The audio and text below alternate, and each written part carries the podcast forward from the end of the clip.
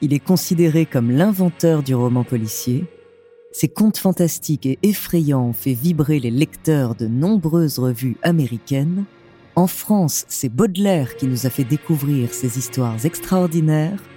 Il s'agit bien sûr d'Edgar Allan Poe. De ses premiers poèmes à ses contes les plus célèbres, découvrez sa true story.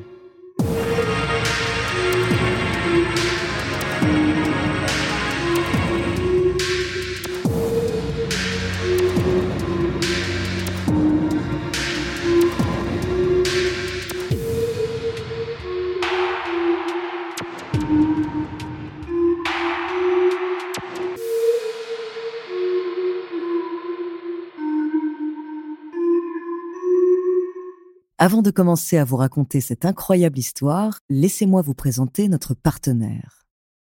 Another day is here and you're ready for it. What to wear? Check. Breakfast, lunch and dinner? Check. Planning for what's next and how to save for it? That's where Bank of America can help. For your financial to-dos, Bank of America has experts ready to help get you closer to your goals. Get started at one of our local financial centers or 24-7 in our mobile banking app. Find a location near you at bankofamerica.com slash talk to us. What would you like the power to do? Mobile banking requires downloading the app and is only available for select devices. Message and data rates may apply. Bank of America and a member FDIC. This episode is brought to you by Shopify. Whether you're selling a little or a lot, Shopify helps you do your thing, however you cha-ching. From the launch your online shop stage, all the way to the we just hit a million orders stage. No matter what stage you're in, Shopify's there to help you grow. Sign up for a $1 per month trial period at shopify.com slash special offer, all lowercase. That's shopify.com slash special offer. Bonjour, ici Andrea. En cette fin d'année propice aux lectures au coin du feu ou sous un plaid, je voulais vous parler d'un écrivain qui a marqué l'histoire grâce à son talent exceptionnel de conteur.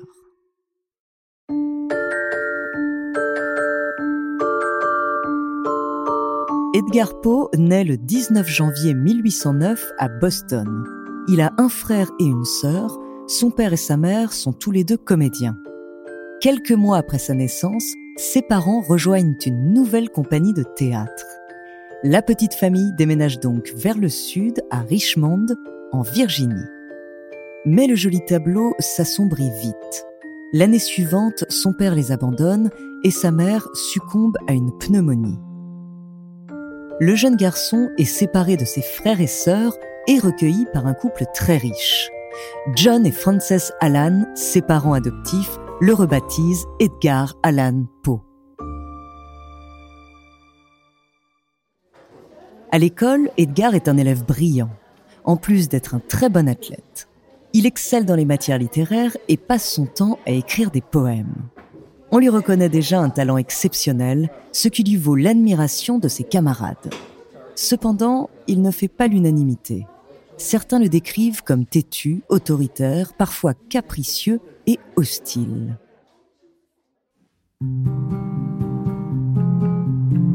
Son caractère agace tout autant John, son père, qui préférerait en plus qu'il devienne commerçant plutôt que poète. Ce dernier lui paye tout de même les frais d'inscription à la prestigieuse Université de Virginie. Mais Edgar est très dépensier et contracte des dettes de jeu. Son père refuse de lui donner plus d'argent et lui ordonne de venir travailler avec lui. Pas question pour l'écrivain en devenir de s'abaisser à ça. Il quitte sa famille et rejoint Boston où il est né. Après quelques petits boulots, il s'engage dans l'armée pour 5 ans. À cette époque, Boston est le cœur du monde littéraire américain. Peut-être est-ce le bon endroit pour se faire connaître. Au mois de juin 1827, il profite donc de son quartier libre pour faire une course en ville. Il quitte le fort militaire, traverse la zone portuaire avec ses effluves de rhum et de tabac, puis les longues rues commerçantes agitées, et entre finalement dans la petite boutique d'un imprimeur, visiblement plutôt spécialisé dans les dépliants commerciaux que dans les livres. Peu importe, Edgar lui remet les manuscrits de quelques poèmes, plutôt médiocres, il le sait, mais s'il veut être auteur, ses textes doivent être publiés. Les feuillets de Tamerlan et autres poèmes sont donc imprimés et reliés en une petite brochure de la taille d'un livre de poche. L'heure n'est pas encore au succès puisqu'il en vendra à peine 50 exemplaires. Au bout de deux ans, Edgar Poe tente de démissionner de l'armée, impossible sans l'accord de son père qui, là encore, lui oppose son refus. Le décès de sa mère adoptive va cependant lui permettre de se réconcilier avec John. Quelques jours plus tard, il peut enfin quitter l'armée. Pourtant, peu de temps après, l'histoire se répète. Tout juste admis dans une nouvelle école militaire, Edgar s'ennuie. Son père, lassé des caprices de ce fils ingrat, refuse de l'aider. Vexé et toujours réfractaire à toute autorité, le jeune rebelle sèche les cours et finit par être renvoyé. Edgar est maintenant livré à lui-même. Il essaye de vivre de sa plume, notamment en participant à des concours littéraires.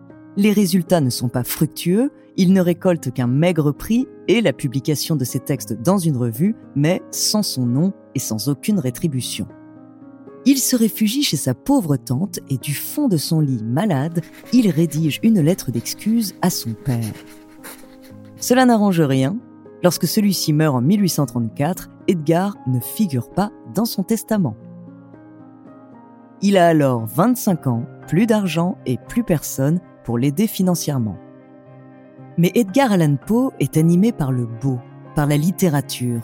Il a un sens inné de l'esthétisme et tant sur le plan littéraire que social, c'est ce qui va le sauver. La chance lui sourit en 1835. Suite à un des concours auxquels il a participé, ses textes ont été remarqués.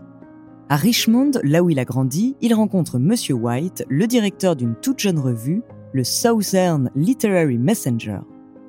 L'aide d'un écrivain lui serait d'un grand secours car il n'a aucun talent littéraire. Il est un peu réticent à céder son titre de directeur, mais celui que l'on connaît jusque-là comme un adolescent tempétueux est maintenant un beau jeune homme qui présente bien, avec une éloquence et un charisme impressionnants.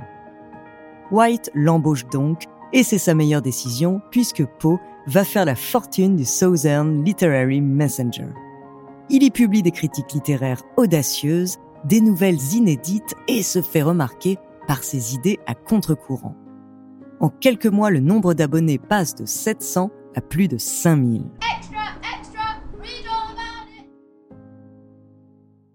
Monsieur White, son patron, fait tout ce qu'il peut pour garder le contrôle de son journal face à l'ascension et la popularité d'Edgar. Il ne se gêne pas pour insinuer publiquement que son brillant rédacteur serait alcoolique. Poe finit donc par quitter le Southern.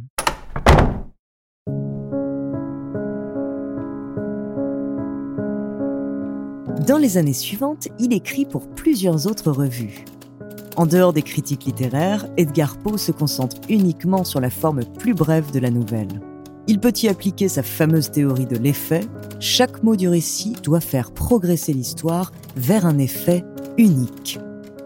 Sa grande technicité littéraire ne serait rien sans son imagination prodigieuse. Tout dans ses lectures, ses expériences, ses rencontres peut être la source d'une histoire. Il pioche le nom de Dupin, héros de double assassinat dans la rue Morgue, dans un feuilleton sur Vidocq, le célèbre bandit devenu policier. Son chat noir lui inspire la nouvelle du même nom. Il transforme des faits divers sordides en récits fantastiques dans la chute de la maison Usher et le mystère de Marie Roger. Du passage de la comète de Halley à la légende d'un bateau fantôme, en passant même par le récit d'une intervention chirurgicale qu'il a lue dans la presse, absolument tout ce qui traverse son esprit, en un jet, il le transforme en récit sensationnel. Il arrive même à faire passer pour une histoire vraie un article sur un aéronaute qui aurait traversé l'Atlantique en moins de trois jours. Il use également de sa plume pour exprimer subtilement ses opinions sur le président ou sur l'intelligentsia littéraire et scientifique pour faire taire les rumeurs qui courent sur lui ou pour écraser ses rivaux grâce à son talent. Malgré ses modestes succès, Edgar Allan Poe ne connaîtra jamais la gloire qu'il espérait. Il disparaît en 1849, âgé de seulement 40 ans. Sa mort est voilée de mystère, autant que son existence d'ailleurs. Ses biographes se sont démenés à retracer sa vie à partir de nombreux témoignages mais tous se contredisent et peu de documents attestent leur dire et ceux de Poe. On ne sait donc pas vraiment s'il est né en 1809 à Boston, ni s'il est mort de folie, d'alcoolisme ou après avoir été passé à tabac par des malfrats.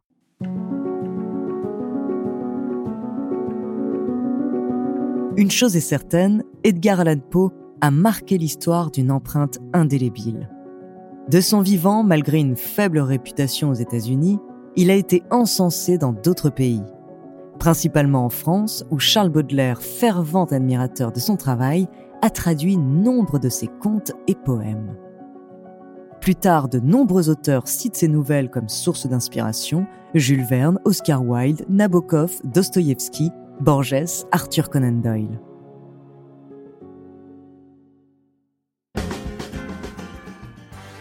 Aujourd'hui, on peut même dire qu'Edgar Allan Poe est une figure de la pop culture.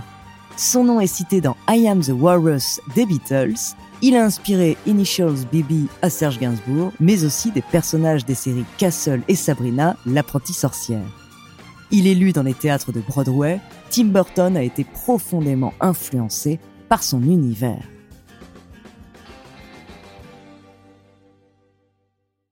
Alors si vous ne savez pas encore quoi offrir à Noël, N'hésitez pas à glisser un exemplaire des histoires extraordinaires d'Edgar Allan Poe sous le sapin.